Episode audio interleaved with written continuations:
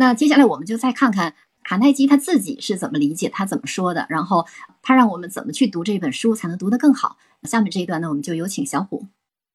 好的，刚刚神秘文就特别好啊，就大概帮我讲了这个人性的弱点为什么那么值得我们去读。那我这一章呢，呃，我自己又觉得特别的好，为什么呢？这个前言好像解答了我们两个疑惑，一个是听了那么多道理，还是过不好这一生，读书有什么用？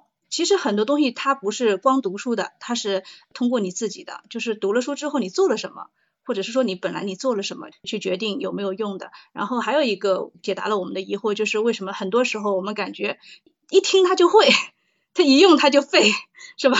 就像我们题外话一点点啊，就是那跟小花也在学那关于诗歌演播的东西，老师讲的都懂啊。可是你实际演练的时候，你可顾此失彼，可能你会遗忘。所以就是这个前言，它其实就在教我们怎样，就是如何有效的从一本书中获利。他讲的是戴尔·卡内基的这本呃人性的弱点，正是因为这样一本好书，它可以告诉我们怎样去把它当成一个活手册，而不是仅是把它当成一个你读过的一本书。所以如何有效的从本书中获利？这本书告诉你的定律和原则，必须在实行时发自内心才能生效。我希望阅读这本书的人不用各种方式去欺骗他人。在这本书里，我要告诉人们的只是一种全新的生活方式。这里面啊，他给了其实总共有九个点哈，从九个方面去讲如何有效的从这本书中获利。第一点。如果你想在这本书中获取最大的益处，就必须具有一个基本条件。这个条件比这本书里讲述的任何定律或技巧更为重要。你一定要具备这个基本条件，否则即使你花费更多的时间来学习研究这本书，都不会有任何用处。如果你天生拥有这种能力，那么即使不去看书中那些最能让你得到益处的建议，也能在生活中创造奇迹。第一条，养成一种深入探索人际关系潜藏规则的习惯，并且将这一习惯带入日常的生活中加以灵活运用。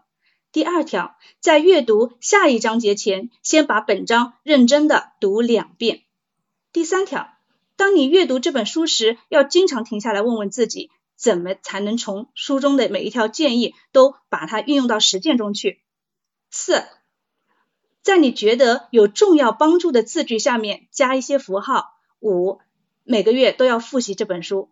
六，把这本书当做解决工作和生活当中遇到问题的活手册，一有机会就将这些原则运用到实践中去。七，让你的朋友监督你。每当他们发现你违反某条原则，你就要交出一美元，像游戏一样的学习。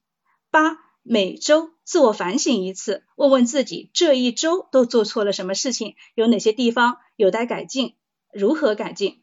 九，最好再准备一个记录本，用来记录你的时间精力。